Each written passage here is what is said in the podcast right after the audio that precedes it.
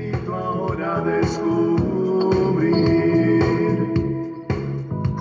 Tiene algo nuevo para ti, una propuesta que puedes seguir.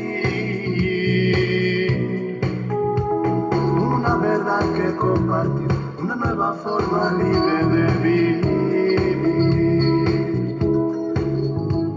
Un sencillo estilo de servir, el camino hacia la santidad.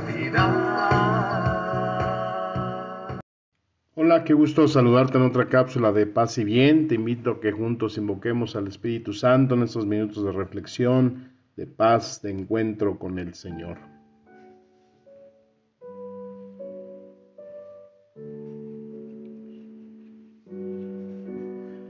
Pues te platico que fui a una casa de ancianitos, abuelitos como les dicen, y pues estuve ahí platicando con algunas personas porque una de ellas viene a la iglesia y ha estado enferma y no, no había venido, así que fui allí a, a la casa donde viven.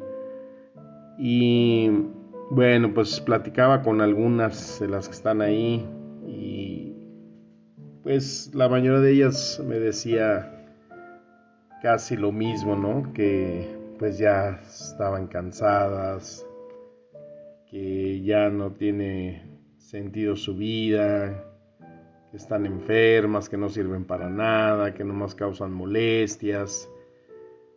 Y pues parece así, ¿no? El sentir a veces en la vida que nos sentimos cansados, agobiados. Y parece que nuestra vida no tiene mucho sentido, algunas etapas que vivimos. Y yo les decía pues que no, que Dios siempre tiene una ocupación para nosotros y siempre somos medios para ayudar. Y el que ellas estuvieran en esa situación, pues era para que otras personas pudieran hacer una buena obra al ayudarles, al cuidarlas, al atenderlas y que no lo vieran así desde ese punto de vista tan utilitarista.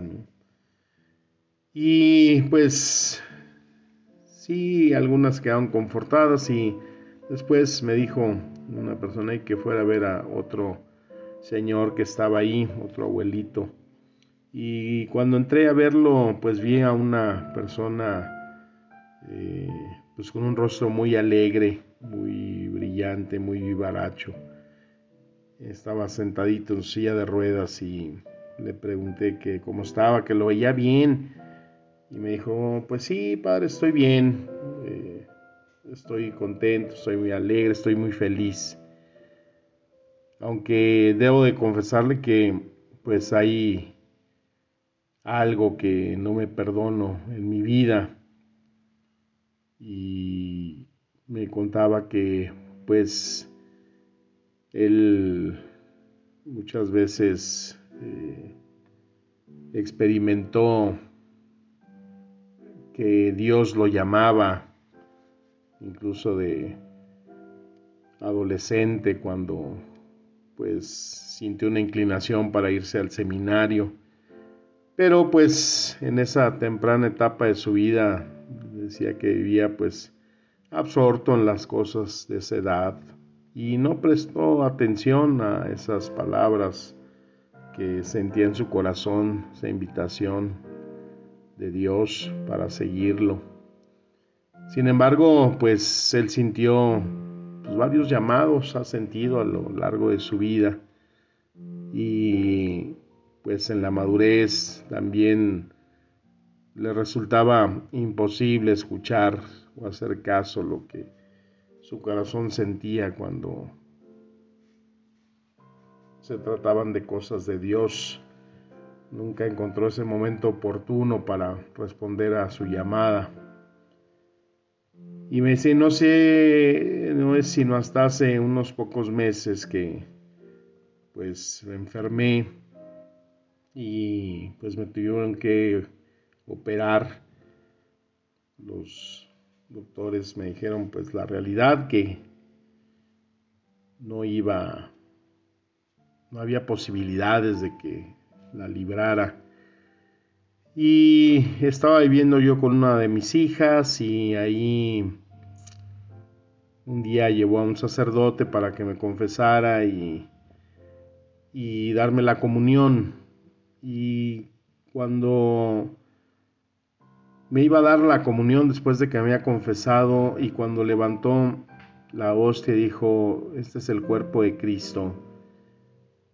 Dijo, yo sentí que Dios me veía, sentí esa mirada profunda sentí algo en mi corazón que me conmovió tanto y que me hizo experimentar pues esos llamados que a lo largo de mi vida tuve y nunca hice caso. Y eso pues me dio mucho sentimiento y le pedí perdón a Dios y si me pidieran algo en esta vida que cambiar pues yo regresaría para poder hacer caso desde ese primer llamado que sentí de Dios en mi vida y no hasta ahora que pues sé que tengo los días contados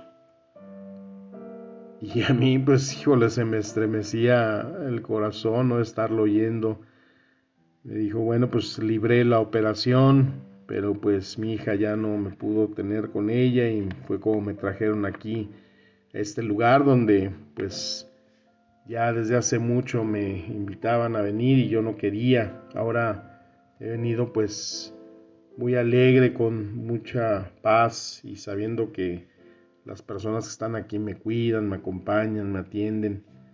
Pero sobre todo desde ese momento en que volví a sentir la mirada de Cristo en la hostia, en su comunión, pues eso me ha hecho experimentar mucha alegría, vivir agradecido, me siento pleno y pues trato de pedirle que me ayude para no seguir sintiendo ese remordimiento de no haber aprovechado el tiempo más cercano con él. Y cuando me decía eso, pues inmediatamente me recordé el Evangelio que se proclamaba este domingo cuando Jesús va caminando y este hombre saqueo lo ve desde un árbol a Jesús, tenía interés en conocerlo. Pero ahí dice el Evangelio que Jesús levantó su mirada hacia Saqueo y le dijo, Baja pronto de ese árbol porque hoy tengo que hospedarme en tu casa. Y cuando Saqueo baja enseguida, lo recibió muy contento, dice el Evangelio. Eso es lo que pasa cuando nosotros verdaderamente recibimos a Jesús, cuando nos dejamos cautivar de su mirada.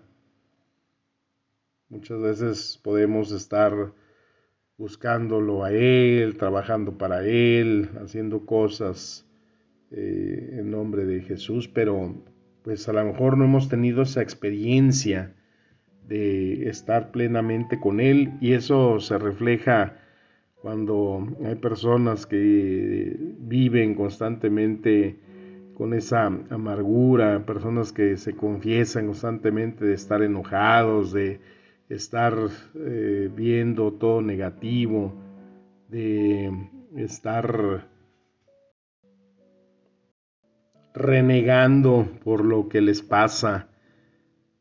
Y eso pues indica claramente que aunque estés cercano a la iglesia, aunque hagas oración, pero si no has tenido ese contacto, esa mirada, esa llamada de el Señor a tu corazón, y no le has abierto la puerta de tu casa para que se hospede, pues no vas a tener esa alegría que sintió este saqueo.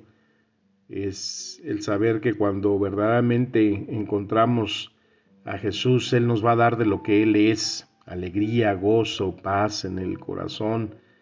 Y entonces todas esas actitudes, todo ese mal genio, toda esa ira, ese enojo, se va a transformar siempre en gozo, en alegría, en paz.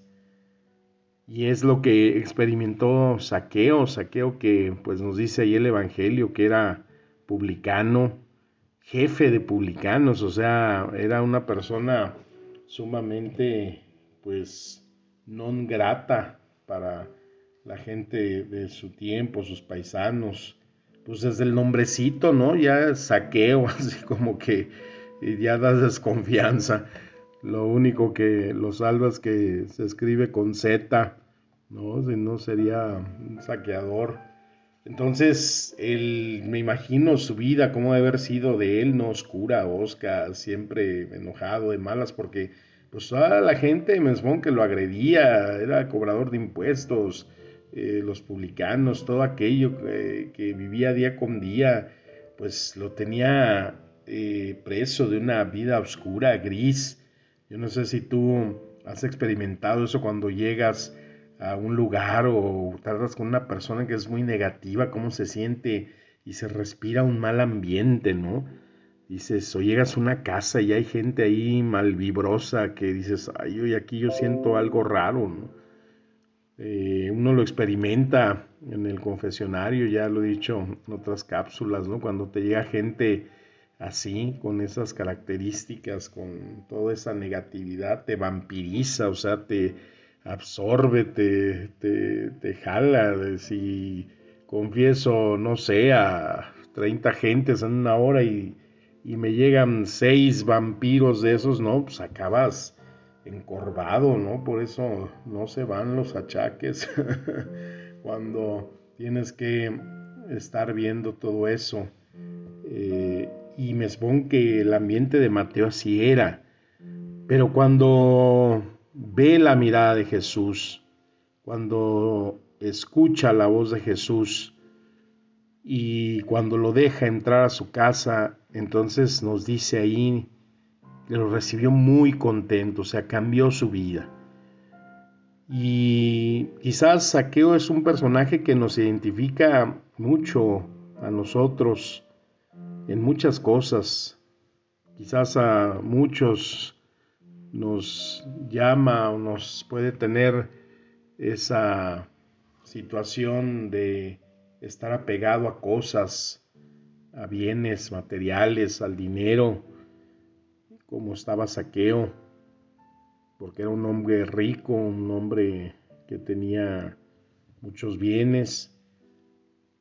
Y por eso lo primero que él hace cuando recibe a Jesús en su corazón, en su casa, lo primero que le dice, mira Señor, voy a darle a los pobres la mitad de mis bienes y si he defraudado a alguien, se lo voy a restituir cuatro veces más. Y es lo que nos dice el Papa Francisco, ¿no? Cuando la fe toca el bolsillo, esa fe es verdadera, esa fe es eficaz, esa fe vale. Cuando no toca bolsillos, pues a lo mejor esa fe no, no tiene mucho efecto. Y es lo que nosotros necesitamos en ese parecernos a saqueo.